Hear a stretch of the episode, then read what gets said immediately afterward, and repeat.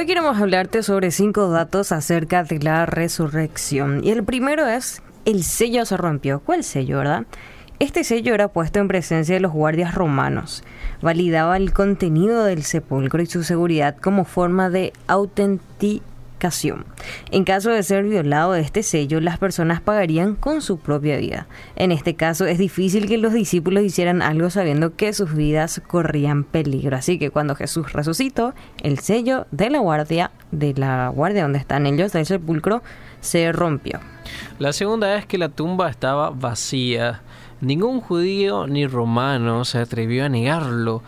Se concuerda que el cuerpo de Jesús no estaba en la tumba y esto soporta el mensaje de la resurrección. En la mayoría de creencias adoran a un líder religioso que de repente se encuentra en un lugar específico, pero con Jesús fue distinto ya que la tumba estaba vacía.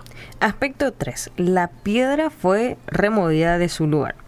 Era imposible para los discípulos llegar sin hacer ruido, no despertar a los guardias y mover una piedra de más de dos toneladas, sumando que se movió hacia la ladera. Ahora, acusar a los guardias de permitir que se hiciera tal cosa era algo imposible. Era señalar a Roma de ayudar a Jesús. Este sitio fue visitado y verificado por los judíos y al ver que efectivamente la piedra fue removida, la única opción fue sobornar para que no se divulgara esta verdad. La cuarta es que el lienzo y el sudario como testigos. Saben que Pedro y Juan llegan a comprobar la historia de la tumba. Encuentran el sitio donde estaba el cuerpo de Jesús. Los lienzos estaban intactos y mostraban la forma hundida y vacía del cuerpo. Si alguien hubiese robado el cuerpo, los lienzos no hubieran quedado de aquella forma. Y por último, Jesús aparece.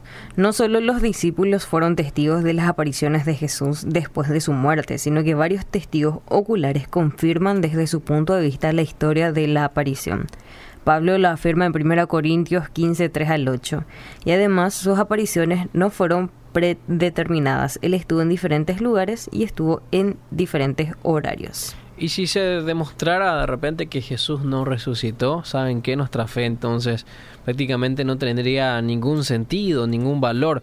Pero por el contrario, Jesús resucitó siendo la base de nuestra fe. También prometió que volvería y Él lo cumplirá.